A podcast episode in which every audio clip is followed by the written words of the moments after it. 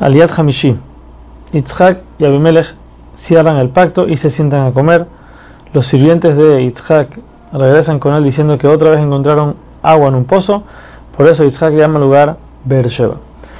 Regresando a hablar de Esab y Jacob, dice Rashi que Esab era comparado con un hazir, con el puerco, porque el, el puerco es, no es un animal kosher.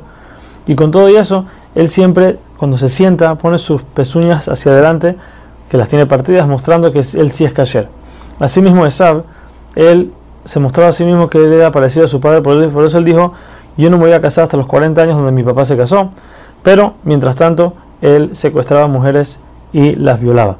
Ahora, una vez que llegó a los 40, dijo, me voy a casar, y se consiguió dos mujeres de Kenan que hacían idolatría y sus acciones eran totalmente para hacer enojar a Yitzhak y Rivka, ya que todo el tiempo estaban haciendo idolatría y cosas así en la casa de ellos. Una vez Yitzhak envejece, se hace ciego, hay tres opiniones. O por el humo que, que hacían sus nueras al hacer inciensos a la, idolatría, eso le hizo que sus ojos se cegaran.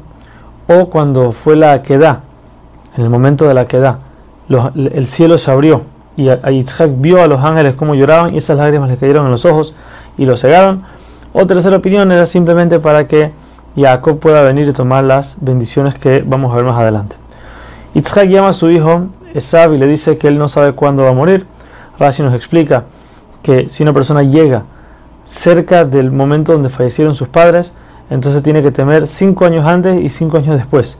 Yitzhak ya estaba en la edad cerca a la de su madre Sarah por cinco años, por eso dijo puede ser que mi edad va a ser esta y no la de mi papá.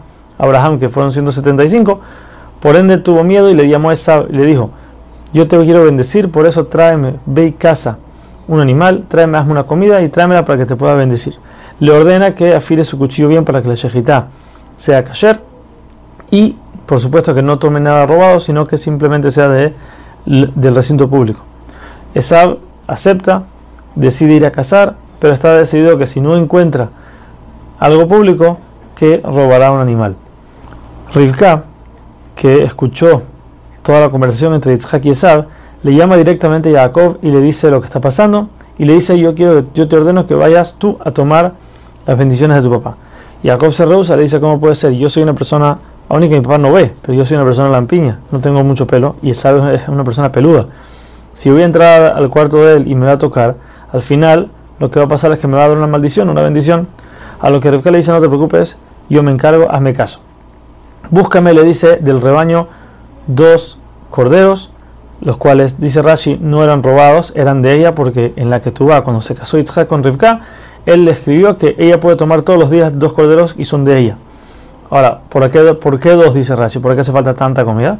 Dice, no, uno era por el Corban Pesach, ya que era, esa era la fiesta, ese era el momento de la fiesta de Pesach, y el segundo era para hacer la comida a su padre para que Jacob tome las bendiciones. Rivka tenía en su casa unas ropas de Esab que él había robado de Nimrod. ¿Por qué Esab las guardaba en la, casa de su madre y no con tantas esposas que tenía?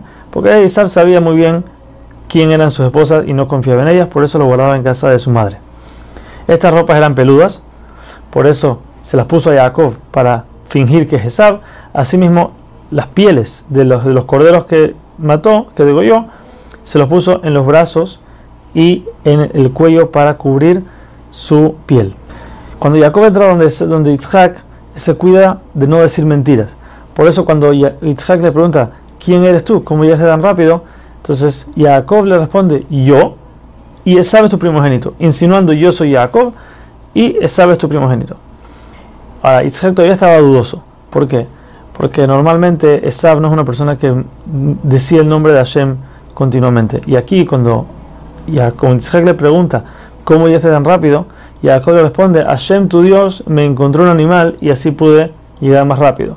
Por lo que le dice, ven, quiero, quiero tocarte para ver, para sentirte. Y efectivamente la piel de Jacob estaba peluda. Pero con, el, con Jacob cuando entró, entró también el olor del Ganeden. Por eso Isaac lo sintió y dijo que siente que el olor de su hijo es como el olor del Ganeden.